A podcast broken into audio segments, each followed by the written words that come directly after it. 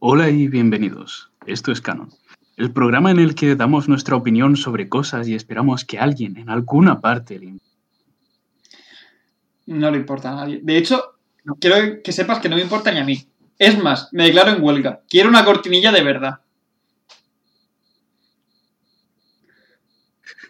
No, no, no, puedo no hacer hagas eso. cortinilla de ti. No, yo quiero efectos de sonido, lo típico de una cancioncilla antes de empezar. Tararara, Canon. La próxima vez me traigo un xilófono, no te preocupes. Pipo. Intro. De todas formas, nadie ha pillado la referencia de lo de alguien en alguna parte. Lástima. Espero que alguien lo haya pillado de verdad. 10 puntos a, a la casa de la persona de la quien me lo haya apuntado. Tengo una mala noticia. Se te ha cortado mientras lo decías. Vale. Eh, no sé si los demás lo habrán oído, pero en fin. Eh, 10 puntos para la casa de aquella persona que me diga de qué es la referencia de la intro. No, se te ha cortado mientras decías la intro. Se me- Voy a tener que repetir la intro.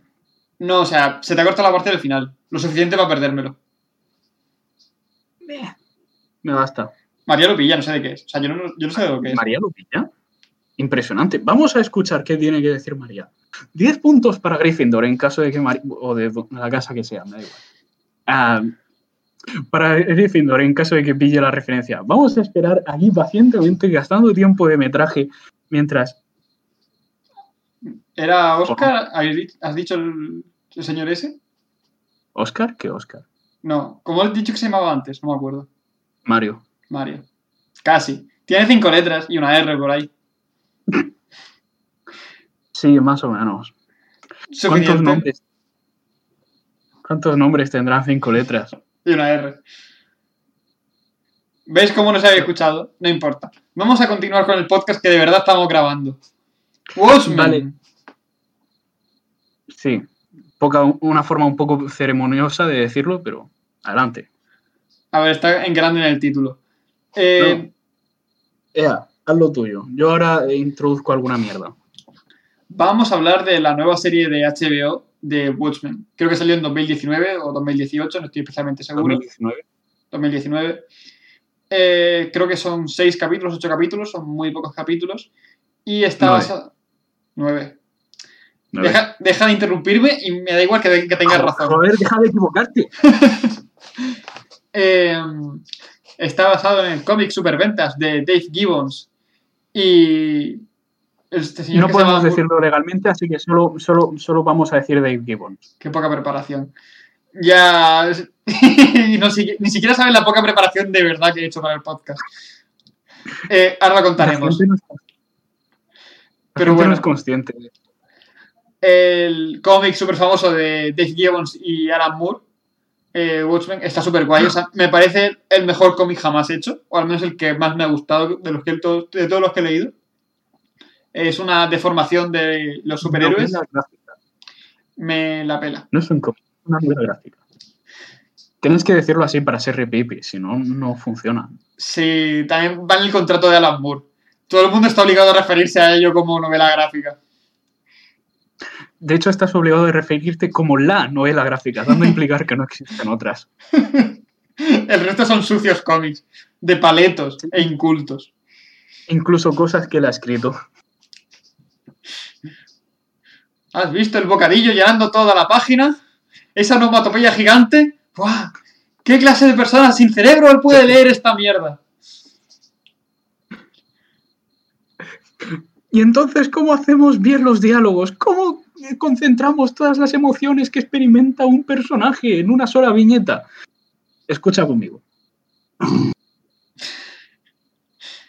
Eh, nada, pero vamos, HRMM. Vamos a dejar de meternos con Alan Moore, que no, no sé si, ha- si habrá leído mucha gente el cómic de Watchmen. De verdad, es lo mejor que existe si te gustan los cómics. Eh, Y vamos a hablar un poco de lo que venía siendo la serie de HBO. Bueno, Eh. o eso nos dicen. ¿Quieres empezar tú? Ah, empezaré comentando una cosa y es que oficialmente ha anunciado el guionista de la temporada, de la única temporada que hay hasta ahora de la serie, que no tiene ideas para hacer una segunda temporada, así que no puede garantizar su existencia. no me sorprende que no tenga ideas para una segunda temporada. Primero, por dónde la dejó. Y segundo, porque me sorprende que apenas tuviera ideas como para una primera. Tenía demasiadas. O sea, a día de hoy pienso que tenía ideas para hacer tres temporadas completamente inconexas entre ellas. O sea, tres series distintas. Y dijo, pues lo meto todo en uno y a ver qué pasa. Y recursos fáciles. O sea, ¿cómo hago tres historias inconexas entre sí? ¿Sabes esos personajes que todo el mundo ama? ¿Y si los desprove... ¿Y si les quitásemos todo aquello que hace que la gente los ama? O sea, la serie en sí. La serie en sí desarrolla distintas tramas a la vez. Pero es que las tramas no tienen nada que ver entre sí. O sea, es muy forzado que sucedan en el mismo universo. Y es la polla. O sea, se podría haber sacado una serie mucho mejor. Si quitaran mierda que sobra y se centraran en una cosa y lo hicieran bien. Pero no. Sí, en fin. Quizá deberíamos empezar por partes y hablar de, no sé, de las películas, bueno, del, del argumento o algo. No, yo quiero empezar sobre todo por valoración. Vale, empieza por ahí, total. No tenemos formato, haz lo que te dé la gana. Valoración. Si no has leído Watchmen, te va a gustar mucho más que a nosotros. Por un motivo principal. La serie comienza muy bien. Azul. Azul. Uf. La serie comienza muy bien. De hecho, eh, al principio tiene su propio universo, ni siquiera se conecta apenas con el cómic de Watchmen. Los dos primeros capítulos casi que ni se nota. Y están muy bien. Bueno. Sí, cállate. No se nota salvo cuando te recuerdan que sí. A eso llegaremos después. Es como cuando pones en el examen cosas de otra asignatura. Exacto. y entonces, Enrique VIII, señores, estamos hablando de lengua. Más o menos. Eh, pues eso, que mm, empieza muy bien, te empieza a crear una trama muy interesante, los personajes están muy chulos, tanto principales como secundarios. Eh, y a, mitad como que se empeñan en conectarlo con Watchmen. Bastante forzado. O sea, sientes como que quedaría mejor si simplemente crearan su propio universo, su propio, su propio mundo, sin necesidad de meterte al... ¿Te acuerdas de aquel personaje que ya te gustaba de otro sitio? Aún así, es bastante tolerable y se, siente bastante bien. A mitad... La, mayor parte del tiempo. La conexión con Watchmen, voy poco a poco. Más o menos a la mitad de temporada la conexión con Watchmen mejora mucho desarrolla algunas de las cosas del cómic que nunca se habían contado, especialmente una historia, y se siente muy natural. Todo empieza a tomar forma, el misterio que va rodeando la, trama crece, se va llevando muy bien, eh, digamos que va creciendo y falta el clímax. Aquí la cagan. O sea, no es que lo hagan mal o rompan la historia que estaban creando. Es que se cagan en cualquier buena idea que haya podido tener alguien. Alan Moore está revolviéndose en su tumba. No está muerto. Ha ido al jardín, ha acabado una tumba y se ha metido ahí para poder retorcerse a gusto. Eso no tiene perdón de Dios lo que han hecho. Ahora lo comentaremos un poco mejor. Si hubieses visto las fotos que he visto yo de Alan Moore, no te sorprendería que ese tío tuviera un ataúd en su casa para él. Ese tío duerme en un ataúd fijo. Con, su tierra natal, ¿verdad? Sí. Es. Eh, yo quería comentar algo. Ah, ya. Sí, lo de anticlimático es quedarse corto. Tú imagínate que tú estuvieras haciendo el amor, ¿no? Haciendo tus cosas, lo, típico. Creo que no tengo que explicar las mecánicas, ¿no? Y cuando estás a punto de llegar al clímax, aparece un tío con un hacha y te corta el pene. Creo que sí, mira. Es, es la misma sensación. No, bueno, quizá sea, un poco más doloroso, ¿no? Pero. Yo creo que es peor. O sea, yo me lo imagino en plan, estás todo lo tuyo, tranquilamente, entra una viejecita de nuevo a tu habitación, se sienta tranquilamente con, la típica hamaca y se masturba. Es como, a lo, tuyo, a lo tuyo. Yo solamente pasaba por aquí. Me siento así a lo... ¿qué, qué, estoy haciendo? Yo estoy a lo mío, tranquilamente, disfrutándolo más o menos, pero no quiero que venga una vieja a masturbarse en mi cara. Así es como me siento yo al ver Watchmen.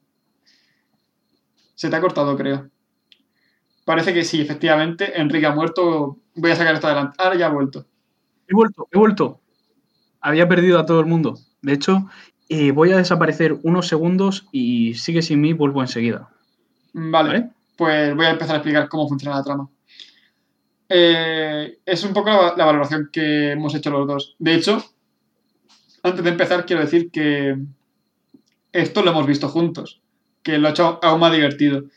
Entre rato y rato de la universidad nos poníamos Si a... lo dices con eso, con ese tono tímido, haces que suene turbio, Sergio. Esto lo hemos visto juntos. de la mano. De forma cristiana, amigos. Na- na- nada oscuro. Voy a hacer una pregunta y quiero una respuesta no gay. Estamos borrachos, muy borrachos. Hubiera mejorado la serie así, también te lo digo. Sí, sobre todo al final. Sí. Eh. Respira. Pero sí, fue, fue muy divertido ir comentándola mientras la veíamos, principalmente por un detalle que también comentaremos un poco después, que eran las referencias. Pero eso, la hemos podido apreciar, la hemos ido comentando según la veíamos, así que tenemos una idea bastante aproximada de lo que vamos a decir. Realmente pensamos más o menos lo mismo. Y. Uf, se viene.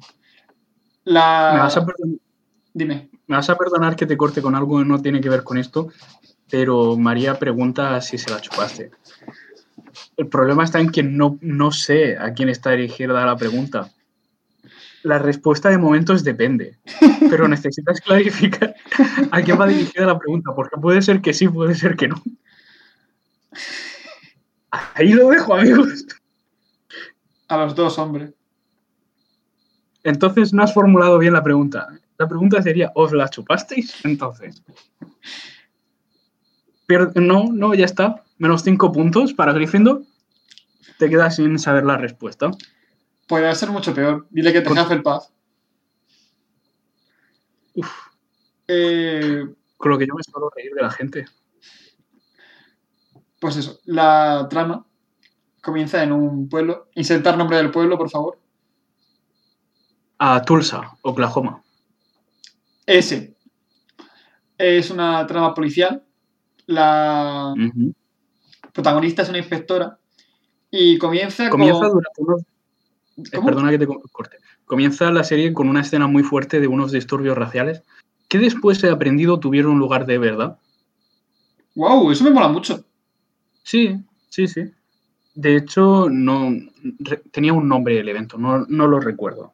Y tampoco puedo garantizar que sea exactamente como se refleja en la... Porque parece muy exagerado en la serie, ¿no? Pero sí que es, es algo que tuvo lugar de verdad en la fecha que da. De hecho, en general, a lo largo de la trama se va tocando el racismo, está muy bien llevado, pero lo, lo quiero destacar un poco más adelante.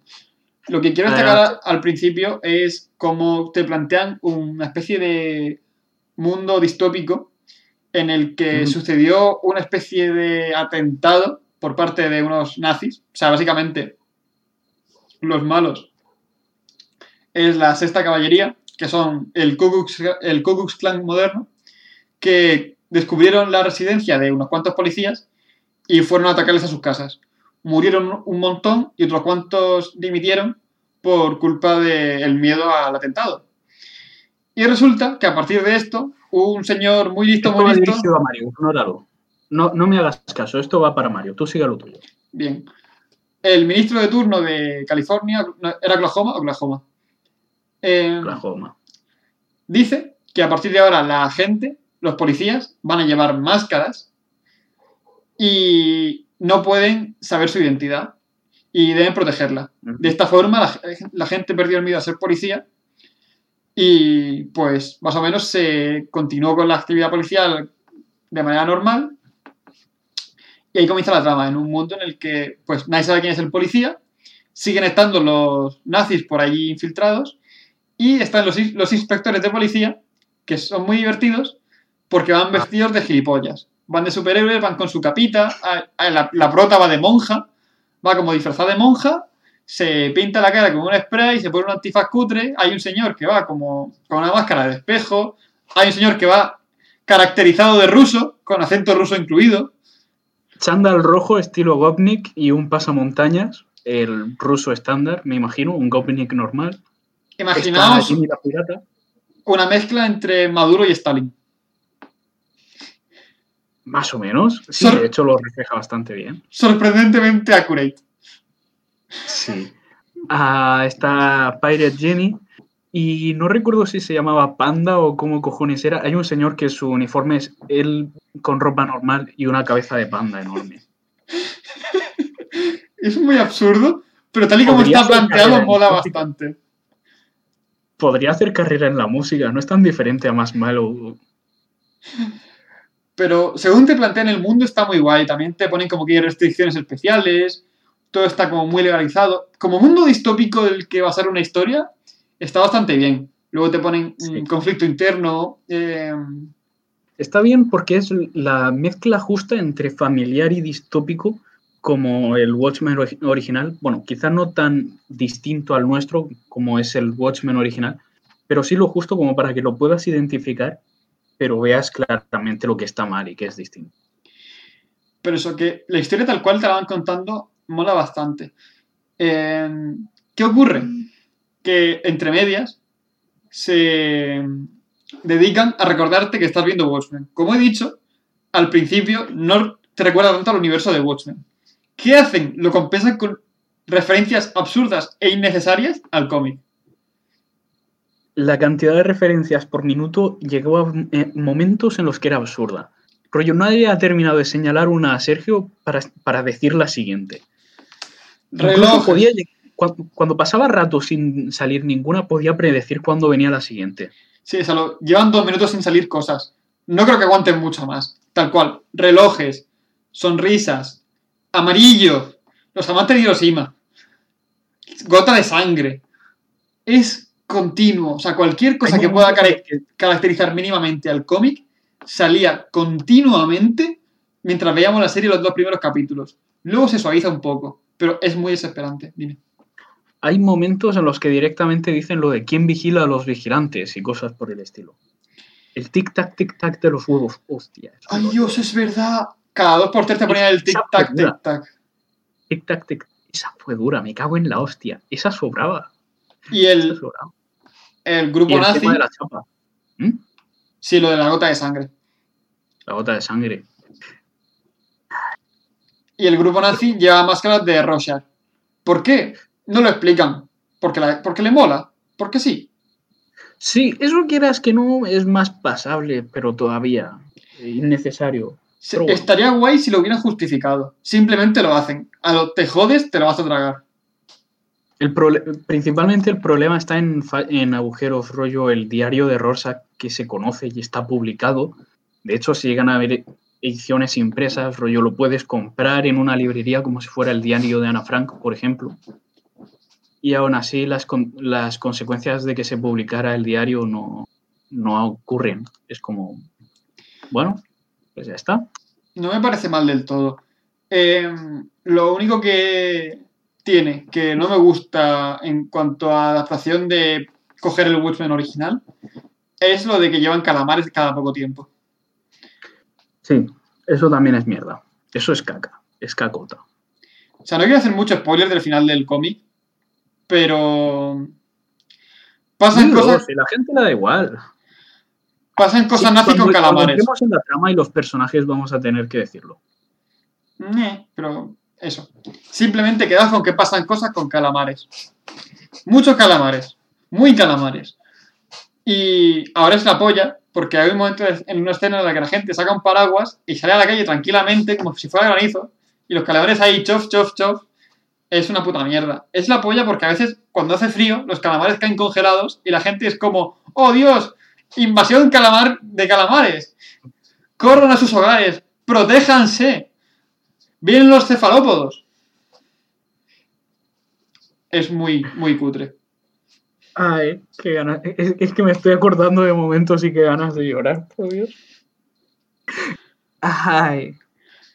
Eh, ¿Qué abordamos ahora? Ahora- Hasta ahora solo has hablado tú, pero es que yo no realmente no sé qué aportar sin empezar a rajar de la serie y tal. Ve diciendo según, según vaya diciendo. Cuando sientas que querías algo que decir, yo de momento estoy como presentando un poco la trama. También quería comentar ahora, sobre todo con lo de Mirror Glass, ¿era, creo? Looking La Glass. Looking Glass.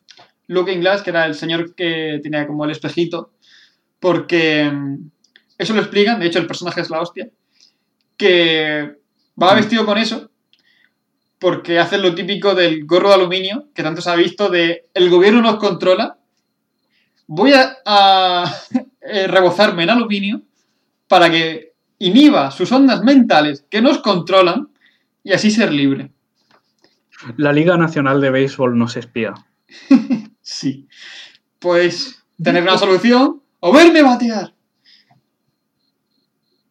Dicho esto, creo que voy a proceder a la siguiente sección de nuestro claro y definido formato. Y ya te cedo al lo tuyo. Esta sección, por supuesto, se corresponde con el reparto. Voy a proceder a leer el reparto, uno por uno, sin saber nada. ¿Te parece? ¿No sería más lógico hacerlo en cualquier otro momento? Tal vez al principio, que ya tarde o después. Me aguanto hasta luego si quieres. Yo era por tomar la iniciativa. Si era Vale. como. No, no lo pongas en medio de la trama. Ahora lo, lo decimos. No, no, ya está, ya está lo tuyo. Nada, eso es- era que comentar que lo van metiendo ahí como un guiño a todos los imbéciles de beber lejía cura el virus o que se automedican. Algunos, por algún motivo, han llegado a presidentes de grandes potencias. Por algún motivo los llevamos a su país y ustedes los hicieron policías. Estaría guay saber quién sale, ¿eh? Pues nada, dilo. Ja, ja, tengo conmigo. a- Un momento, ¿quién ha hecho el comentario? María. Ja, a Mari- María está conmigo. María me apoya. María es una amiga de verdad. ¿Algo más que quieras decir de lo de el gobierno nos espía antes de, cort- de ya terminar esa parte, esa parte pequeña de la- trama? Me gusta vivir, así que no. Todo está bien, señor agente del FBI. Quiero que sepa que no soy un peligro. De momento me voy a reservar mis opiniones porque ninguna teoría conspiranoica puede ser realmente probada en ningún caso.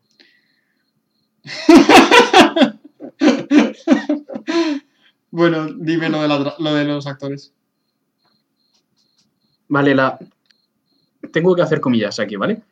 Protagonista es. Perdón. Es la- Interpretando el personaje de Angela Eibar, en la protagonista es Regina King, conocida por su papel previo en Seven Seconds. También es una serie de HBO, es una trama policial también y de juicios. Es una miniserie, mola mucho, es muy muy bien. Si tenéis cuenta de HBO o lo que sea y tenéis que decidir entre Seven Seconds y Watchmen, id a ver Seven Seconds. De verdad, no os la perdáis, es bien. ¿Vale? Es, es eso. La, la prota lo hace, lo hace de puta madre. De hecho, se nota mucho. Eh, Dime. Es una buena actriz y lo hace bastante bien. Es una pena porque siento que está desaprovechada, sobre todo hacia el final. No vamos a hablar del final. Eso nunca ha ocurrido. De hecho, vamos a hacer el podcast sin mencionar el final. Vamos a hablar de la parte buena antes de que explotemos en bilis. De verdad no puedo con eso. O sea, no, no estoy mentalizado para llegar ahí. Pero como Vosotros diciendo, no sabéis el cabreo que tenía el día que vimos el último capítulo al salir de clase. Yo, un cabreo, un cabreo como una mona. Es que además lo voy a venir. ¿Cómo iba diciendo? muy obvio. Ya. Sí, sí, sí. Eh, lo hace de puta madre. O sea, te ayuda mucho a meterte en la historia. Todo lo que he contado antes de la trama policial, de los inspectores secretos, la doble identidad. La protagonista hace mucho porque te metes en la historia. Es muy destacable la interpretación. En general hay buenos papeles. Hay buenos papeles. Pero la protagonista destaca. Continúa. Vale. El. Es que no puedo decir el personaje. El protagonista de verdad. El que hace del marido de la protagonista. Así mejor, ¿no? Sergio, Sí, sí. Intentaré no, Vale. no morder. es. A ver si lo, lo voy a decir mal, pero bueno, a ver si lo digo bien. Yaya Abdul Matin II. Ha tenido papeles menores y por lo visto no- este es su primer gran papel. Ha aparecido en Aquaman y creo que en nosotros también. Pero ya desde Watchmen ha fichado en un montón de papeles grandes. Eh, está en Matrix 4, por lo visto anunciado, Candyman y en la adaptación a serie de Fahrenheit 451. No, de Un Mundo Feliz era, era la adaptación. Perdona, estoy todavía procesando lo de No. Matrix 4. O sea, ya lo sabía, pero había decidido, había decidido olvidarlo. Después de Matrix 3, no sé a qué mente enferma se le ha ocurrido decir, vamos a enrevesar aún más la historia. Sale Keanu Reeves. Ese es el caso. Eh, los remakes, bueno, los remakes y reboots ahora son populares y Keanu Reeves no es más, así que era una decisión obvia. ¿Continúo? Ya. Sí. No, Irons, antes de nada, eh, vamos a comentar un poco el, el tío cómo lo hace y el papel que hace. No lo hace mal. O sea, siento que en general hace bastante bien lo que puede. Es a lo. también es cierto, el papel que le han dado no requiere una interpretación muy espectacular ni se explota mucho. Hace lo que puede. Me gusta más al principio Hace. que al final. No molesta. Hace lo que puede, no es culpa suya, lo han escrito así. Sí, a ver, él solamente firmó para hacer la, la serie. Pobrecillo, no vayáis a tirarle piedras a casa. Jeremy Irons haciendo el papel de me da igual porque es Jeremy Irons y solo lo voy a ver a él y ni siquiera creo que pueda decir el nombre. Jeremy Irons es un gran actor, es la hostia. Eh, te podría decir papeles por los que es popular, pero tú lo conocerás como Scar del Rey León. Y ya, sí, también estaba en Lolita y, y en The Ringers, pero no, no, ¿verdad? Scar. Jeremy Irons, ya, Jeremy Irons tiene eh, una cualidad curiosa y es que cuando un proyecto hace aguas, lo llamas a él y él es capaz de rescatar una peli él solo. De verdad, cuando tú tienes un proyecto que sabes en el fondo de tu corazón, tú sabes que es una mierda, llamas a Jeremy Irons y Jeremy Irons igual no te rescata el proyecto, pero tendrás la garantía de que es lo único bueno en esa puta peli. Lo Ah. hizo con Eragon, ¿Eragon? lo hizo con Eragon. Eragon es Jeremy la, Irons aparece. Dime. es la historia. Ah, no, perdón, me he confundido de. Estaba pensando en otra cosa. La del dragón. Es que es por eso lo del dragón, pero yo estaba pensando en Beowulf. No. Jeremy Irons era lo único bueno en Eragon y era lo único bueno en la adaptación al cine de D&D. De verdad, la peli de D&D es una mierda. Lo único bueno que tiene es Jeremy Irons gritando y haciendo expresiones muy fuertes todo el rato. Es un señor muy expresivo. De hecho, lo que Sí. tenía como cierto hasta ahora es que por norma, en el cine, cuando vas a hacer una película de mierda y sabes que vas a hacer una película de mierda, pero todavía te sobra presupuesto, dices, llama a Will Smith. Creía que era como No, el procedimiento habitual. Cuando sabes que una peli es una mierda, llamas a, a Will Smith si lo que quieres es beneficios.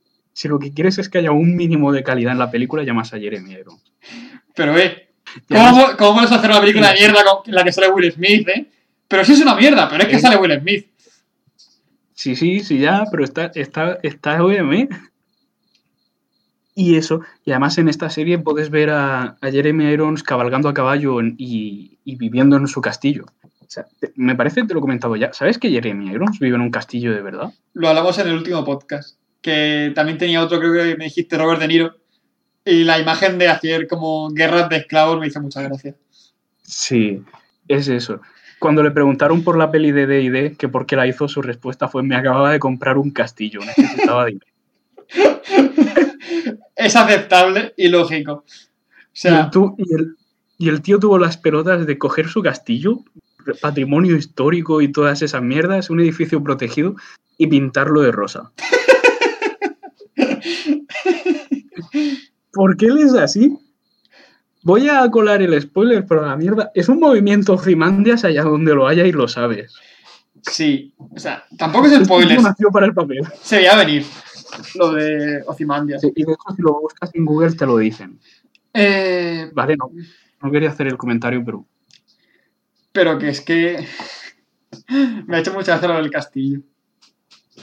De todos modos, en general, cualquier pregunta que sea respondida con un me acababa de comprar un castillo, es como, vale, mira, tío, te lo has ganado, haz lo que quieras. Sí. A ver, ya para terminar el reparto, porque esto se está alargando más de lo que debería. eh, Don Johnson, el protagonista de Miami Vice, haciendo de, de sheriff y, y, bueno, cosas más, pero bueno. Que también estaba en Puñales por la espalda, por cierto. Y Tim Blake Nelson haciendo de Looking Glass. A Tim Blake Nelson lo, lo reconocí cuando lo miré en Google. Es el tío que salía en Booster Scraps Ni idea. interpretando a Buster Scruggs en, en la escena inicial. Y cuesta reconocerlo porque, claro, ves al tío Edgy, súper Edgy en, en Looking Glass, y en Buster Scruggs, pues es un tío en plan western clásico, en un traje blanco entero, cantando a caballo. Y, en fin, solo quería hacer el comentario. Continúa, haz tus cosas. No, o sea, o sea, Looking Glass lo hace bastante bien. Y Don Johnson sale al principio un poco y luego eh, desaparece un poco de la serie. O sea que tampoco tiene un papel tan, tan importante. Pero Spoiler, es lo que tiene morirse, Sergio.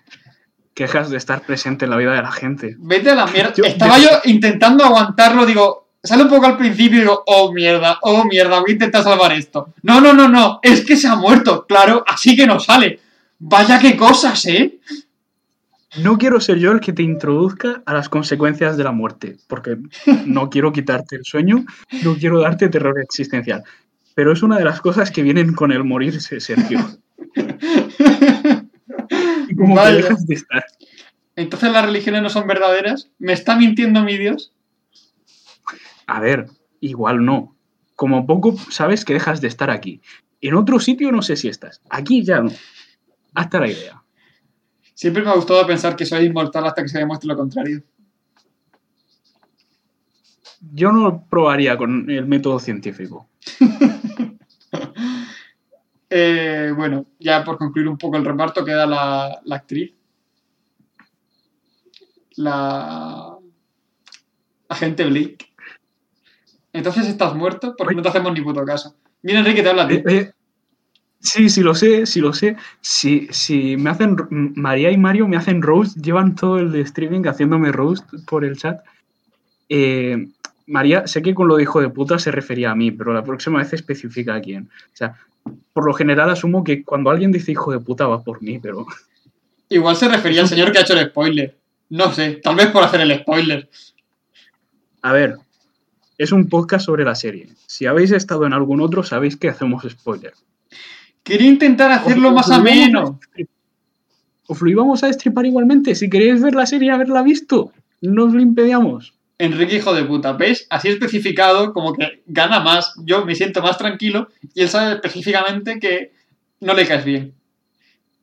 Sí, no es por nada. Solo quiero hacer un pequeño comentario. Enrique, mala persona. Vale, ya van dos veces. Me voy a reiterar en lo dicho. María, te has comido dos comas. Es Enrique, coma, hijo de puta. Por cierto, los nombres propios van en mayúscula.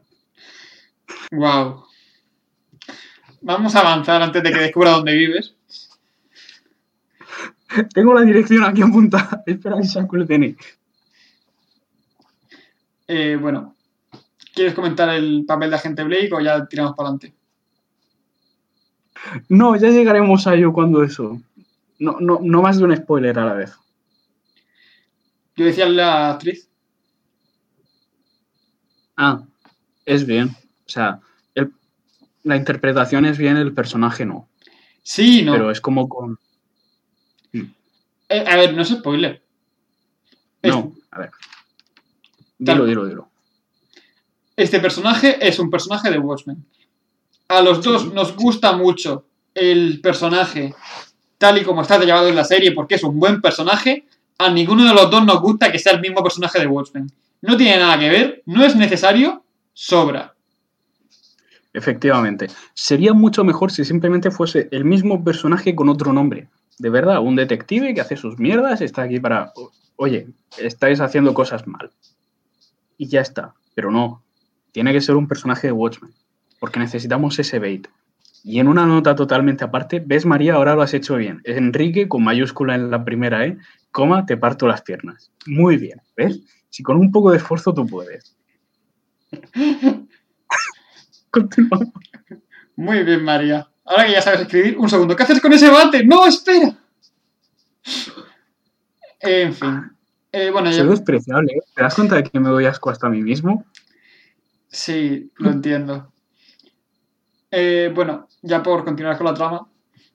eh, que eh, ¿Empezamos a hablar de la teoría conspiranoica o podemos ya- ir ya hacia el, el flashback, que es lo que me mola?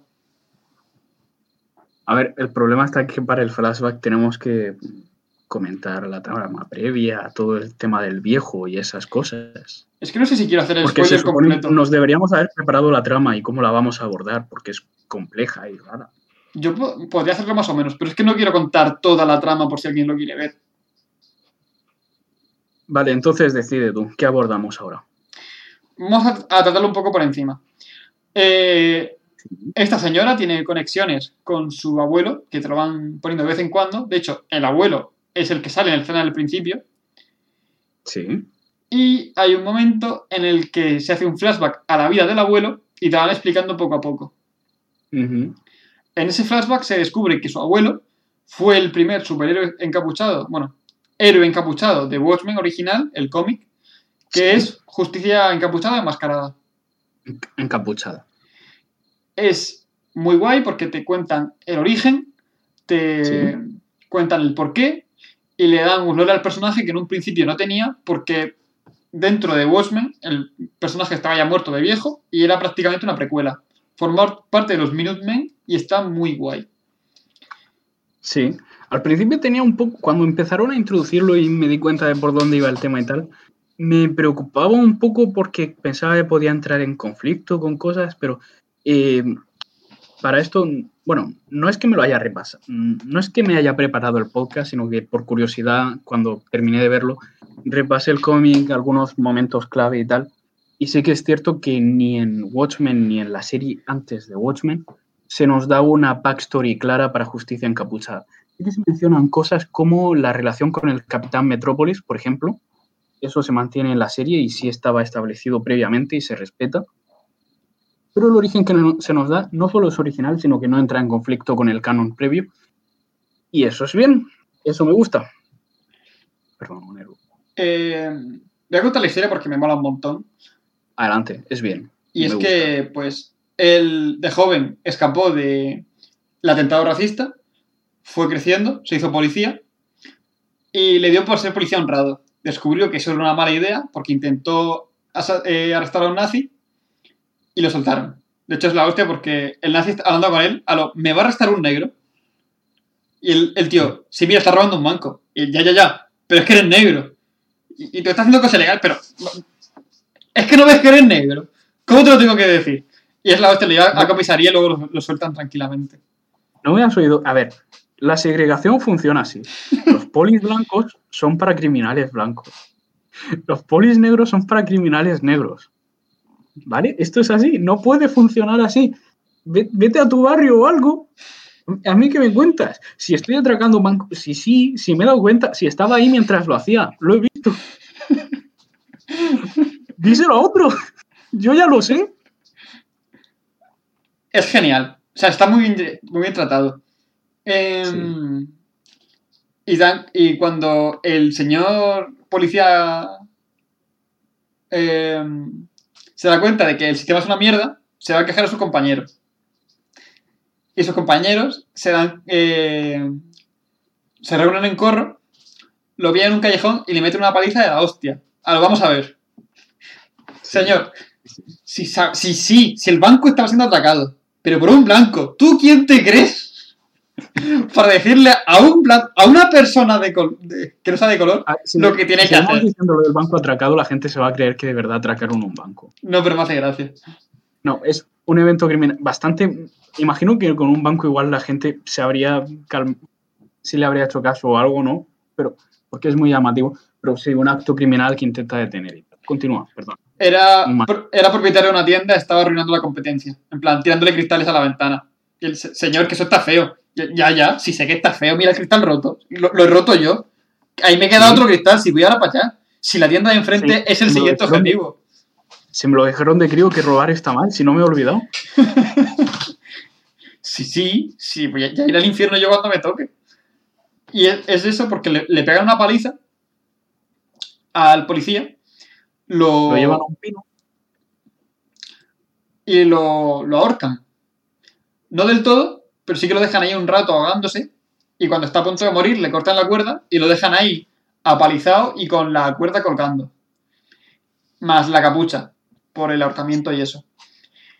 Luego el tío se, eh, se levanta, tambaleándose un poco, intenta llegar a casa después de que le hayan metido de hostias. Y al, eh, al llegar se encuentra a una mujer siendo violada y va a salvarla. O atracada, no me acuerdo. El resumen de una mala noche. O sea, Sí, sobrevives a una, a una paliza, a un ahorcamiento y, en la, y de vuelta te pillas con, un, con una violación. Que incluso si no eres la víctima te puede joder la noche, porque no es agradable de ver y tal, ¿no? Sí, el tío se pone a intervenir. Por un lado, Mm. al llevar la capucha, la gente no sabe que es negro y lo tomas un poco más en serio. Por otro, cuando le partes la boca a alguien antes de preguntar, suele respetarte un poco más. Inspira como cierto respeto y tal vez temor. Eso de que tener los dientes rotos por un señor que ni siquiera ha visto que venía. Juraría que antes tenía más muelas. Vamos a escuchar lo que me tiene este que decir. Más o menos. Sus argumentos me han convencido. Claramente está en una posición moral superior. Es decir, él está de pie y yo estoy tumbado en el suelo. Sangrando. Eh, y bueno, a partir de ahí se dedica a combatir el crimen encapuchado y con la horca al cuello, la soga, un poco en, en recuerdo de esa vez que casi lo, lo ahorcan. Y me mola un montón, porque además tiene un detalle que es genial, y es que se, se pintaba los ojos de blanco para que la gente, a través de la capucha que él llevaba, se creyeran que era, que fuera, que era blanquito. Y así, pues también como que lo respetaran como una persona de verdad. Claro, estamos hablando igual de años 40. Sí, y eso funciona no solo porque lo explica y tal, sino porque me he fijado y tanto en Watchmen original como en antes de Watchmen, nada de esto se sabía, no estaba planificado ni se tuvo en cuenta. Así que hay momentos que cuando aparece el personaje, si ves que a través de los ojos pues se ve un poco de circulito blanco y tal. ¿Sabes a lo que me refiero? No es. No crea agujeros, por así decir. Sí, hace que el canon esté bien llevado. Y es genial. O sea, también para que la gente se ubique. eh, lo hace de... que en retrospectiva funcione. Pero para que la gente se ubique, lo de Martin Luther King fue por los 70 o así, más o menos, ¿no? 60, antes. 60 y pico. Se fue con la guerra de Vietnam. 60 y muchos. Luther King murió en el 68, ¿eh? ¿Ah, sí? Vale, entonces sí, son 70. Con... A ver, que para entonces Vietnam seguía, ¿no? Pero... Yo recuerdo que lo de Aiza, eh... Fadrin fue a la vez manifestación contra Vietnam. Lo estoy viendo. 4 de abril del 68. Efectivamente. Bueno, pues 60. Pero que digo, que en ese momento mmm, el racismo era bastante moda. O sea, es algo, pero ¿qué, sí. ¿qué, está, ¿qué, hace usted aquí si todavía queda algodón por recoger? Más o menos es un poco el, el cómo estaba la cosa en ese momento. Y ¿Te han hecho recoger el algodón para tu propio uniforme? no, lo hizo por mí un primo mío. Estos son los comentarios que hay a las 12 y media de la noche, amigos. Eh, pero está muy guay, está muy bien llevado. Luego también te lo van comentando con la relación con el Capitán Metrópolis, con los Minutemen, cómo se pelea con su familia por eso de ser un psicópata que destroza bocas. Es lo suyo, sí. Tiene como cierto dilema moral. Pero no sé, ¿sabes que Me encantó tanto que le pusieran ese trasfondo al personaje, que lo metieran luego también de mayor.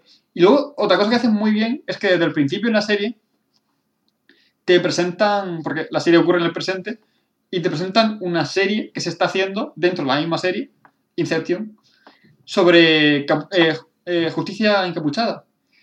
Y obviamente es uh -huh. eh, bastante falso, es como con la información que se tiene, que es muy poca, en ese momento ni siquiera sabían quién era, era como bastante de ficción, como si fuera una película de Superman o algo así. Sí. Y está muy, muy guay, porque te lo van metiendo poco a poco y luego te lo meten así de golpe en la cara, está muy bien llevado y me pareció genial y me encantó mientras lo veía. Sí, es el capítulo 6 me parece y tengo opiniones encontradas al respecto. Me gusta mucho el capítulo en sí, lo digo, de verdad. Eh, lo que ocurre, cómo está llevado, la interpretación del actor es muy buena, la dirección está bien, me gusta cómo se incorpora a la trama además. El único problema es que a partir de ahí se marca como una especie de descenso en la serie. Sí, pero no es culpa del capítulo. Es que lo que viene después. No, pero aparte de eso, durante los capítulos previos, eh, lo hemos dicho antes, Ángela Eibar es la nieta de, de, Justicia Encapuchada. Hasta ese momento, toda la serie se va viendo a través de ella, en mayor o menor medida, aunque hay personajes secundarios y cosas por el estilo.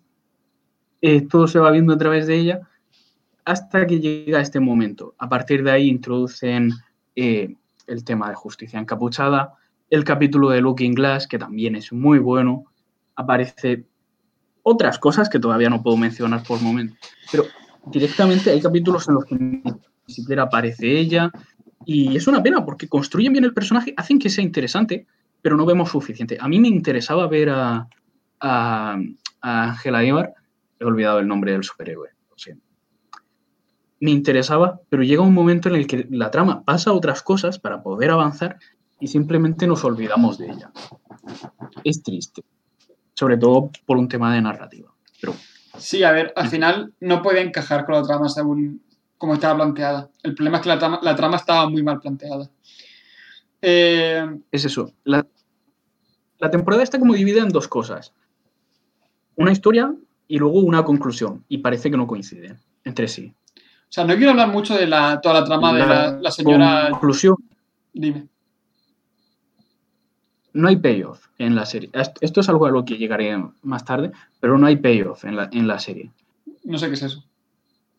Payoff es, ahora, ahora lo explicaré más en profundidad, pero déjame que, que diga esto. Hay un comienzo y hay un final. El comienzo de la historia es el comienzo de Ángela Ibar y ayudada por otros personajes y tal. Y la conclusión a la historia es la conclusión de la historia de otros personajes en los que aparece Ángela. Así de fondo.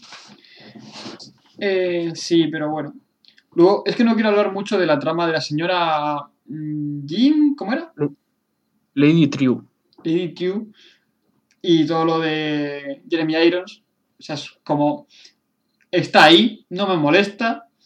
El desenlace es una mierda, pero en general es una trama bastante divertida de ver mientras la estás viendo. para quien la quiera, para quien quiera la serie, pues que disfrute esa parte, que es la, la parte un poco más de misterio del el drama policíaco. A mí la parte de Jeremy Irons, de hecho, incluso me gusta. Es el personaje de la trama original que mejor llevado está y al que más respetan, Sí, con diferencia. excepto al final. La interpretación e- en esa subtrama es muy buena, tanto la de Jeremy Irons, que está bien llevada, como la del el actor y la actriz de apoyo. Los dos lo hacen muy bien y tienen escenas donde se luce un montón. Eh, ¿Puedo comentar lo de los... Sí, No sé hasta qué punto puedo hacer. Sí. los clones y tal, ¿no? sí, sí, sí. es. La subtrama de Jeremy Irons es: Jeremy Irons atrapado en su castillo rodeado de clones. Como es lógico, estos están interpretados por el mismo actor y la misma actriz todos. Y da lugar a escenas maravillosas, de verdad, maravillosas, con una gran interpretación. Hay un momento de un juicio que a mí me encantó personalalmente, Lo del juicio es la porque es un juicio orquestado todo contra él, donde todos los abogados, el juez y el jurado son todos clones. Y la abogada de la, de la- de la acusación es la puta hostia porque es la actriz que se, de verdad se marca una interpretación de la leche dando un discurso de por qué ese tío es un monstruo, no merece libertad, es lo más horrible que le ha pasado jamás a todo el mundo. Y en ese mo- súper emocional, súper dramático, muy, muy bien interpretado. Y luego se sienta, se gira al amo y le guiña el ojo. Y, y me encanta. Es verdad, o sea, no quiero tampoco hacer mucho spoiler de eso porque es para disfrutarlo quien lo, quien lo quiera ver, pero es muy bueno. O sea, en sí mismo, aislado, está muy guay. En incorporación al resto de la trama, no me gusta nada. Es eso. Me gustaría, si fuesen dos historias paralelas, por ejemplo, podría soportarlo. Rollo, como en Juego de Tronos, que hay personajes haciendo sus cosas y luego cortan y hay otro personaje haciendo otra cosa totalmente distinta con su vida, ¿no? Al principio es eso. Al principio es eso, pero luego lo juntan y no funciona. Me gusta mucho eh, el desarrollo que tiene. Luego es de, hey, mi planeta me necesita.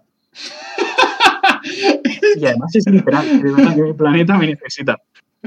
¿Por qué? Porque yo he decidido que mi planeta me necesita. Mi planeta estaría de puta madre sin mí, pero soy así. Mi planeta me necesita. Es tal cual. Qué mal rollo, Dios. En fin. em, Y luego está Lady True. De Lady True sí me gustaría hablar un poco. di lo que ¿Puedo comentar lo de la hija? Sí, Puedo comentarlo, ¿no?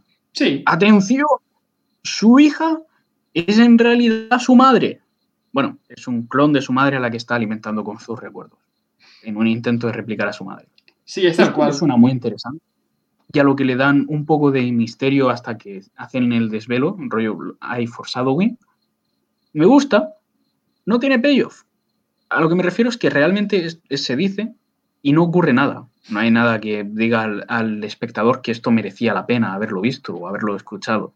Simplemente se dice, mi, mi madre es en secreto, mi, o sea, mi hija es en secreto mi madre. Y ahí termina. ahí concluye. Pues ya estaría. A otra cosa Lady mariposa. Efectivamente. Lady Drew es un problema porque es uno de los personajes con menos payoff.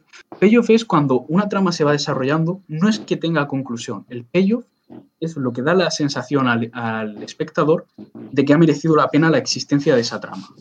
Sí. para que tú me entiendas, ¿vale? Es decir, en, en Star Wars, la conclusión de la trama es la destrucción de la estrella de la muerte.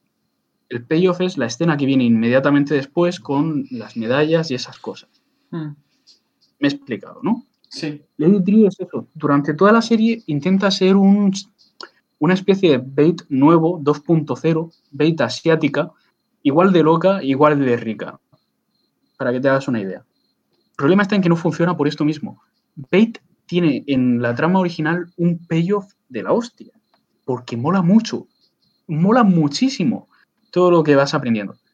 Y Triu falla por esto, por tres cosas. Principalmente, Bait molaba por tres cosas por la complejidad de la trama que se monta, porque apenas lo ves venir y porque una vez que se desvela todo, lo horrible que es y lo tranquilo que tiene. Que, o sea, la, la tranquilidad que tiene al decirlo. Sí, porque... Cuando dice lo de, ¿de verdad crees que te estaría comentando nada si tuvieras alguna forma de detenerlo? Lo he hecho hace 35 minutos. Es uno de los mejores momentos, probablemente en el cómic, pero no del cómic en, en Watchmen, en la historia del cómic. Watchmen es el mejor cómic en la historia del cómic. Triu No- no tiene nada de esto. Eh, Triu tiene... Dime, dime. o sea, no puedes pretender que sea tan buena como Adrian Bate. La trama no la acompaña. No, Pero la presentación es muy buena. O sea, es un personaje que en sí mismo, sin comparaciones, es muy bueno, por mucho que obviamente beba de la inspiración de Adrian Bate. Pero la presentación que tiene Sí. con el. Hola, mira, vengo a a comprar vuestra casa. Pongo un reloj de arena, en tres minutos eh, os voy a comprar la casa. Lo que pasa es que todavía no lo sabéis. Y a los tres minutos le compro la casa. Pero que, que no la vendemos, ni por todo el dinero del mundo. Antes muerto que co- la construí con, mi, con el sudor de mi frente. Le tengo más cariño a esta casa que a mi mujer. Llévatela a ella, pero la casa es mía. Es- y, la Como un casa crío. un chorumbel, para ti. es... Bueno, va, acá. Sí, no te cargues la cena. Eh, es la polla. ¿Cómo lo, cómo lo van llevando? El agobio del momento. Esa presentación de personaje es genial y el desarrollo y el misterio que la acompaña está muy bien. O sea, es un personaje muy decente que no se hace justicia en la misma serie. Si el problema es ese. El problema es que el lo mismo que con Ángela Ibar. El problema es que la serie no tiene payoff, ninguno. El problema es ese. Los personajes me interesan, pero la mayoría concluyen en nada, porque hay que darle conclusión a los personajes ya establecidos de la serie previa, o sea, del cómic original, y los personajes originales se dejan de lado. Es decir, Ángela Ibar es un personaje interesante, inteligente y tal, que acaba siendo abandonado a mitad de serie.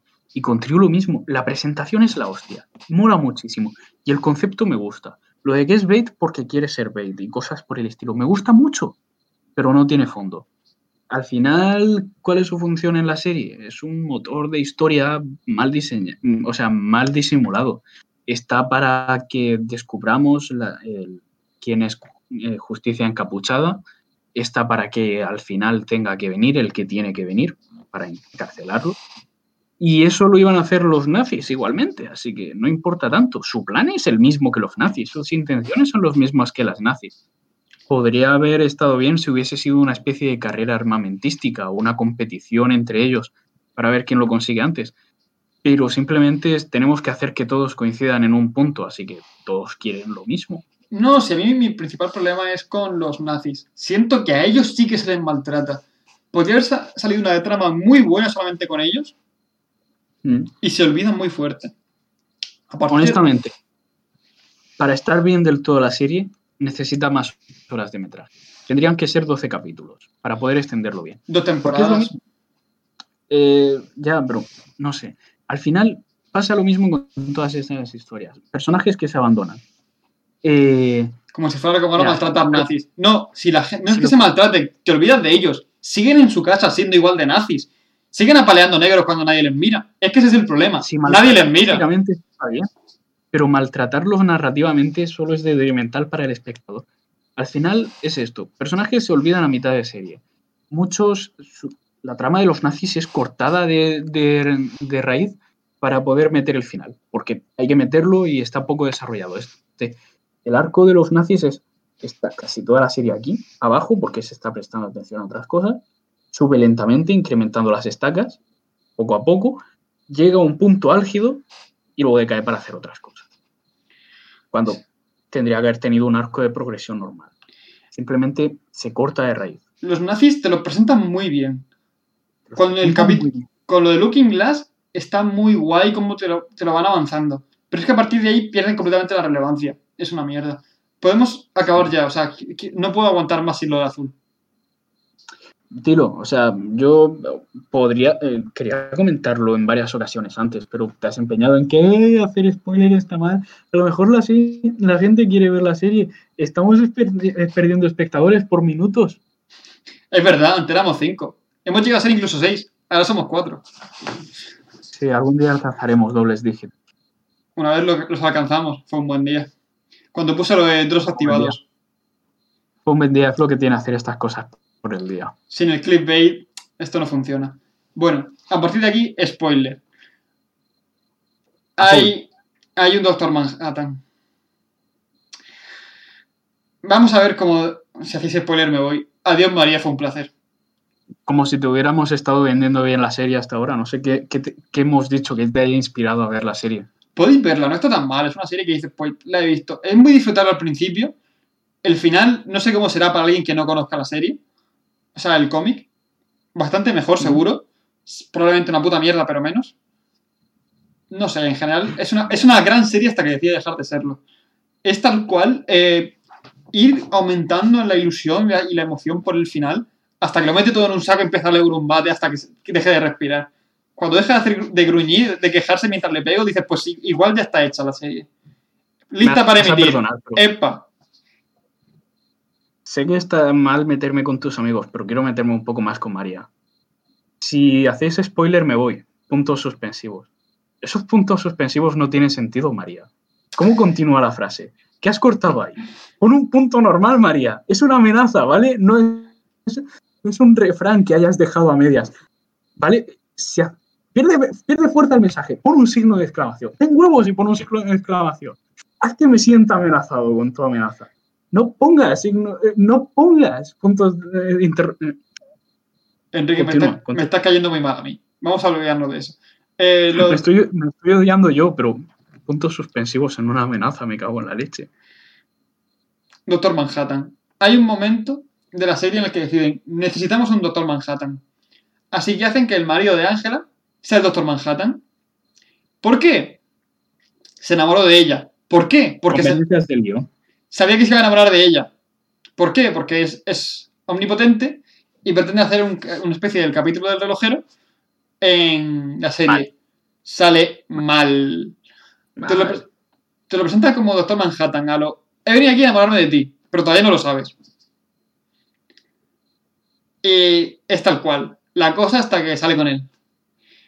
Y dice, no puedo ir azul por la vida. Así que lo- van a una morgue y se hace pilla el color del personaje del actor que sabe pilla eso el personaje del actor que realmente hace luego de él como marido de Ángela que es un señor que estaba Mm. muerto y a partir de ahí pues hace de Doctor Manhattan como caracterizado de ese señor Me hace mucha gracia, porque para el momento en que esto tiene lugar en la serie, a Manhattan ya ha estado casado una vez, ya ha mantenido una relación amorosa después. Ha mantenido dos relaciones amorosas.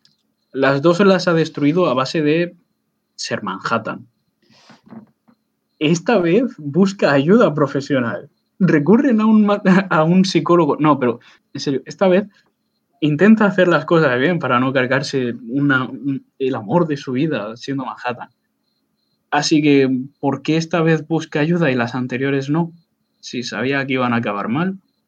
Es, es, es Manhattan. A las otras no las quería de verdad. no en Watchmen tenían buenos. ¿Eh? la diferencia es que en Watchmen tenían buenos guionistas Tenían buen guionista en singular, pero sí, o sea, Pero sí, era, era lo bueno. O sea, un señor que hace las cosas bien. Aquí tienen muchos señores que hacen las cosas mal. Porque em, lo que Era, hacen... era uno solo. En su defensa diré que era uno solo. Por tanto, tiene toda la culpa él. No puede diferir la responsabilidad. Es que fue él. No, de, ver- de verdad, es, es solo él. De verdad que la serie, la serie palma por querer meter a los personajes de, de la serie original. De verdad. Que sería mucho mejor si solo fueran sus propios personajes. Es que es muy triste. Porque... Porque además lo demuestra. El, el- guionista no es del todo malo, lo demuestra. Demuestra que es capaz de hacer personajes interesantes y guays que sean distintos a Rorschach 2.0, por ejemplo. Y los vemos. Y vemos cómo puede expandir el universo que ya teníamos, continuar el world building, como lo de Vietnam, que se convierta en Estado 51, que es parte del Watchmen original, pero esta vez lo desarrolla y está interesante. Pero esa manía se carga, se carga la serie. Sí, a ver, creo que está también lo típico de exigencias de HBO. En plan, tenemos los derechos de Watchmen.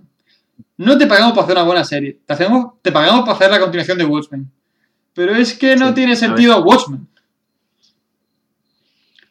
Si es eso, yo también lo entiendo. Si yo tuviera los derechos de Watchmen, querría usarlos para algo que me vaya a reportar beneficios. Y tener algo azul en la pantalla. Se ha cortado un poco, pero bueno. El caso es que en la trama parece Mi como... opinión no es importante. Gracias por es el- entenderlo. El señor que no existe, que, está atr- que no está ahí atrás, perdón, eh, decide qué cosas puedo decir y qué no. Como que, por ejemplo, en My Life se tort Eh, bueno, pues eso. En la trama lo que hacen es que el Doctor Manhattan, que es un señor omnipotente, se mete una especie de eh, inhibidor en el cerebro para que deje de pensar se mete un por la nariz. Sí. De esta forma, eh, pierde la memoria y olvida que tiene poderes. Entonces, como olvida que tiene poderes, no los usa. Y es la hostia porque hay un momento en mitad de la trama que dice, nos hace falta con poderes. Así que Ángel Aibar le abre la cabeza, le saca el inhibidor y vuelve a tener poderes porque se acuerda de que puede hacerlo. Mira tú qué bien. Sí, sí.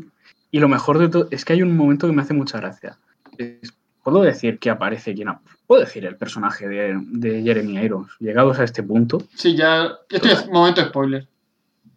Jeremy Irons eh, interpreta a Ozymandias, Adrian Bate. Esto es obvio desde el momento en que aparece y dice el nombre de su caballo y esas mierdas. Así que no me vengáis con gilipolleces. Como iba comentando, nuestro querido señor Azul acude a Ozymandias y le dice: Oye, tú, que me mola una moza. Que, que en vista de la experiencia, las dos eh, anteriores no acabaron bien, así que quiero que esta sí. Dime qué onda, ¿cómo puedo volver a ser un mortal normal? Hombre, pues casualmente tenía en esta caja de recuerdos de aquí un puñado de planes B para cuando pretendía inutilizarte y exterminar buena parte de la humanidad por, por- porque el mundo me necesita. Veamos qué tengo en la caja. ¡Oh, mira! Let's find out. de la nariz. El funcionamiento. ¿Sabéis cuando Homer Simpson se mete un lápiz en la nariz para volver a ser imbécil, verdad? El funcionamiento es el mismo. Este Mar- objeto aquí, Martillo y cincel. Este objeto de aquí, que casualmente se parece a un átomo de hidrógeno, oh, vaya, no es un leitmotiv. Pensaba metértelo en el cerebro que te presionara un- la parte de la memoria y así tú olvidarás que eres Dios. Ah, eso es guay. Eh, ¿Cómo tenías pensado introducírmelo? Ah, no sé, no llegué hasta ahí con el plan. Eh, Podría hacerme intangible y así tú me lo metes dentro de la cabeza y tal. Adrian Bate ni siquiera vio esa parte de la... Ni siquiera vio venir que igual, igual es complicado meterle cabe- algo en la cabeza a un ser que es omnipotente, ¿no? De- igual meterle un martillazo, así, igual se... Con lo que este hombre ha sido y con lo que es. Casi No sé. pensaría alguien que es un genio, pero, pero no. No sé, en general, a partir de ahí todo mal. Porque Sí. El Doctor Manhattan lo hace muy pobre. No es culpa suya, es el guion que es muy malo. mientras es el Doctor Manhattan azul que nunca te lo llegan a enseñar y hacen algo que a mí me da un montón de rabia. Eh, cuando es, es azul, en los cómics es muy neutro. Un Hmm. tono azul normal, eh, es calvo, eh, no tiene ningún tipo de rasgo que haga parecer que tiene cualquier raza, por mucho que se sepa cómo era cuando era humano. Eh, Sí, no, no tiene facciones étnicas. De hecho, Alan Moore lo especificó mucho y muchas veces en el guion, que no debería tener facciones que iden- identificaran su etnia de ninguna forma. Es lo más estándar posible. Y, y aquí es el tío pintado de azul. O sea, lo ves claramente que es un señor negro pintado de azul. Es tal cual. Cuando deja, o sea, cuando deja de ser mortal porque se, se acuerda de que efectivamente es un dios, eh, cogen al mismo actor que tenían y lo ponen de azul, brillantito. Brillante o no, según el momento, que esa es otra. Según les apetezca decir, pues brillo o no brillo. Si me hace falta ser Sí. fosforito. Pero es que da un montón de raya porque dicen, perdona, me he acostumbrado a llevar este cuerpo. A partir de ahora voy a ser exactamente el mismo actor azul. ¿Qué ocurre? Que el actor es, pues, raza negra. Eso significa que tiene facciones de raza negra, como podría ser la nariz un poco más ancha, eh, la complexión no más, más fuerte y. Vamos, musculosa, vamos a hacer el repaso de la lista, ¿vale, Sí. Sergio? Vamos a. y un pollón como mi brazo. Que hay un momento en el que lo enfocan. El Doctor Manhattan en el cómic tiene lo típico de 14 centímetros, media española. Este señor, como es propio de su raza, tiene un pollón colgando ahí que da hasta miedo. Eh, pista, el Doctor Manhattan va siempre desnudo. Pero lo que, había olvidado y era, y era necesario. Sí, Por lo menos he estado yo hablando por encima de la parte racista un poco, así que. no es por racismo, me da mucha rabia Sí, que... sí, sí, sí, sí, Vamos a ignorar eso. De hecho, eh, solo quería eh, comentar que en el cómic, incluso pesa John Osterman antes de ser Manhattan y ni siquiera se parece al, a Manhattan después. O sea, es- está pensado para eso. Que de verdad que es otro cuerpo. Y aquí es, bueno, los medios técnicos son los que son. Es tal cual. Tenemos pintura. No somos capaces de hacer un Manhattan neutro. Vamos a coger el mismo actor reutilizado. Me daría exactamente igual que tuviera cualquier ra- rasgo de cualquier tipo de, de raza. La gracia de Manhattan es el ser neutro. Manhattan se, se reconstruye a sí mismo como la concepción que él tiene de sí mismo. ¿Te Y no son capaces ni siquiera de sacarlo neutro. O sea, cuando sale al principio te enseñan una mano, un pie. En plan, no, no, ¿cómo será Manhattan? No tenemos medios suficientes para hacer un Manhattan de verdad. Hasta que ponemos la excusa de es que me he acostumbrado a estar en este cuerpo. Y ahora soy igual, pero en azul. ¿Te imaginas que hubieran hecho- cambiado de actor, pero hubiera sido igual de cutre? Y hubiera delatado la etnia del actor rollo. Antes era negro, pero cuando se convierte en Manhattan ves que claramente es un señor asiático pintado de azul. Es que no lo entiendo. O sea, no es tan difícil.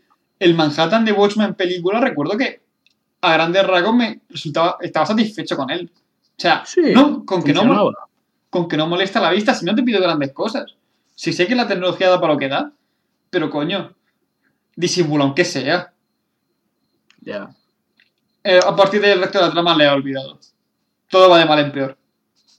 Entonces, puedo pasar a comentar cómo maltrata el, el- cómo el guionista maltrata el material original en- por momentos. Adelante. Aunque es cierto que en momentos lo respeta bastante y lo lleva muy bien hace honor, como por ejemplo Justicia Encapuchada, que es el mejor momento, donde más justicia le hace y tal. Hay momentos donde maltrata el material original mucho y muy profundamente. Para empezar, bueno, ya lo hemos dicho, eh, la... ¿cómo, ¿Cómo es? Espectro de seda, Sí, que he olvidado el nombre, es probablemente el personaje más maltratado. Ozymandias está más o menos respetado, Manhattan también, y en general todos los que aparecen. Manhattan no está respetado a- para nada. ¿Eh? Manhattan no está respetado para nada. En absoluto. Manhattan es un, es un intenta, insulto. O sea, Manhattan es, te coges el eh, cuatro conceptos básicos que se suelen relacionar con Manhattan, ni siquiera son propios. Ujú. Es como una deformación. O sea, para ver a Manhattan parece que el tío se ha visto la, la película de que sacaron de Watchmen, que no tiene ni puta idea de lo que sale en el cómic, y dice, pues lo voy a hacer según esto. Que parece que el tío sabe lo que hace. Mentira. Si el problema es ese, que claramente puedes apreciar el esfuerzo. Yo lo veo y me doy cuenta de eso, de que de verdad se ha intentado hacer al Manhattan bien, pero te das cuenta de que, la- de que simplemente no sabe. Se ha intentado, no ha podido. Con, con Blake es simplemente ni lo hemos intentado. ¿Para qué? Si si te da igual, si no vas a verlo por ella, si te da igual. Sí, en la trama tampoco es relevante. Vamos por partes, eh, con cosas que han cambiado de... En la serie se nos dice que realmente el, plan de Bate funcionó. Se alcanzó un pacto soviético y, Estados Unidos de paz y no agresión. Nadie descubrió que había sido él. Y que Ozymandias ha estado lanzando calamares durante décadas solo por convencer a la gente de que de verdad que es algo que ocurrió por volución propia. ¿No? Mm. El problema está en que sabemos que el diario de Rorschach se ha, publicado. Perdona, estaba sacándole el dedo a mi hermano. Lo siento. Ah, eh, sabemos que el diario de Rorschach se ha publicado y en el diario de Rorschach específicamente se dice que ha sido Bate, que lo ha hecho él, por qué lo ha hecho y cosas por el estilo. Watchmen finaliza con... eh, el cómic finaliza con la duda de si se descubrirá el diario o no, si se publicará el diario o no, y si se darán a, conocer los eventos, lo que hizo Pate de verdad. El problema está en que no puedes tener las dos a la vez. Si no se descubre el diario, Pate sigue siendo el bueno. Si, si se descubre, la gente debería, que de verdad que está en las últimas páginas, que la gente debería saber quién, eh, quién ha hecho qué. Se puede quitar fácilmente, o sea, no debería darle tanta importancia a eso. De hecho, eh, voy también resum- resumiendo que no quiero hacer el podcast mucho más largo, o sea, no sé muy bien cómo acabar con el final sin contarlo todo. Y, Sí. o sea, simplemente es una, es una mierda, todo lo que hacen con Manhattan. Y la escena final es uno de los mayores insultos que me han hecho jamás en la historia del cine. Y hace poco vi eh, muchas cosas de los era hermanos una serie. cualquier cosa que haya visto. O sea, hace poco vi eh, esta de No es país para viejos. Me sentí claramente insultado a la cagar. O sea, se han reído de mí y me lo he comido. O sea, pero tal cual. Se han reído en mi puta cara. Y todavía son dioses los hermanos Cohen al lado de- del final de esta serie. Vale. Estaba comentando otra cosa. De verdad, solo es. Supongo que lo puedes editar, pero es la clase de cosas que no que de verdad que no quitarías de un libro, rollo. Imagínate que los papeles de Hitler en su diario al final pusiera que todo era un plan de Churchill. Pues es la clase de cosas a las que se le da importancia, A ver, ¿sabes? no es algo que quitaría de manera voluntaria, es lo típico de los medios económicos. Se sabe que las grandes potencias han conseguido eh, perpetuar el secreto y que el presidente lo sabe o que pues los nazis lo saben. Sí, si Entonces, tú supieras pues- lo, lo que el padre de Ana Frank quitó de su diario antes de publicarlo, pues fliparías. Pero volviendo al tema, otra cosa que no se ha respetado es, por ejemplo, Espectro de Seda. La Espectro de Seda Junior, la segunda Espectro de Seda, termina el cómic con ella y Búho Nocturno asumiendo nuevas identidades secretas y desapareciendo en la profundidad de la nada. De verdad, que a la mierda, que no los vas a volver a ver. Van a su madre y se despiden. Mamá, me voy. ¿Cuándo vuelve? Que no, que me voy, que me voy, que me voy. Y. Búho Búho Nocturno ni siquiera sale, o, o se menciona ni eso. Ni se menciona, no sabemos qué le ha ocurrido. Pero lo peor de todo es que cuando empieza la serie nos han dicho que ha vuelto, que ahora es agente del FBI y que utiliza el apellido de su padre. Su padre, el que el tío que no solo odiaba cuando no sabía que era su padre, sino que odió mucho más una vez que sabía que era su padre, que intentó violar a su madre y que luego pues mantuvo una relación abusiva con ella, posteriormente a la violación. Y ahora vuelve y utiliza su apellido como si tal cosa. ¿Por qué? Por... No sé. Porque ¿Y no se qué le ocurría ma- exilio? Ah, no sé. Dímelo tú. Te lo digo Tú yo. eres el listo, ¿no? Tú te has leído el cómic. Dímelo tú, gilipollas. Es así, esa es la actitud. Te lo digo yo. No se les ha ocurrido otra manera de hacer referencias al comediante. ¿Cómo coño metemos a Blake? Tengo la idea. Ella será Blake ahora. O que simplemente sentían la necesidad de meter a un personaje de la trama principal y, y ya está. Porque no tenían otra forma de hacerlo. No sé. Está todo muy, muy prostituido. ¿Más cosas? Ya es eso. Si realmente si se hubieran mudado por Nocturno y Espectro de Seda casualmente a Tulsa y estuvieran ahí viviendo en secreto, sería una gilipollez pero todavía lo compraría, porque tiene un mínimo de coherencia con lo que hemos visto previamente. Sí, la verdad es que sí, pero está como muy mal hecho. En fin, creo que esto es todo, o tienes algo más que añadir. No, o sea, sin hacer ya demasiado spoiler, eh, es todo. La trama muy hasta que, que deciden romperla. En general, hay algunas cosas bien. La valoración es, pues, si te apetece verla, la ves, pero hay muchísimas series mejores. Hashtag time. Vale. Pues sí, vamos a ir cortando ya.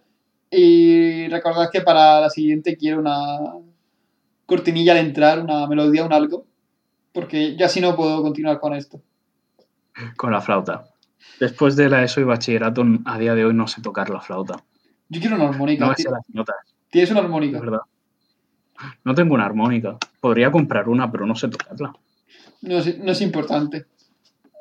Oh, María se ofrece a grabarla. Gracias, María. Bien. Eh, En fin, creo que ya es hora de ir cerrando esto, ¿no? Sí, ¿recuerda las redes sociales? Sí, pero realmente los dos que sabemos que nos están viendo son gente que ya nos sigue en redes sociales o está pendiente. Pero pretendemos publicarlo en ebooks y cosas así. Como si alguien lo fuese a ver. En fin, bueno, muchas gracias a los cuatro que nos habéis seguido en directo y a los que nos hayáis escuchado en diferido, asumiendo que haya ocurrido tal cosa. Muchas gracias también. Por favor, recordad seguirnos en Twitter, arroba esto es canon. Y nos vemos la próxima vez con alguna otra gilipollez que se nos ocurra ahora cuando hablemos y un formato totalmente nuevo y original. Adiós. No te he oído. ¿Qué has dicho? Adiós. Adiós, amigos.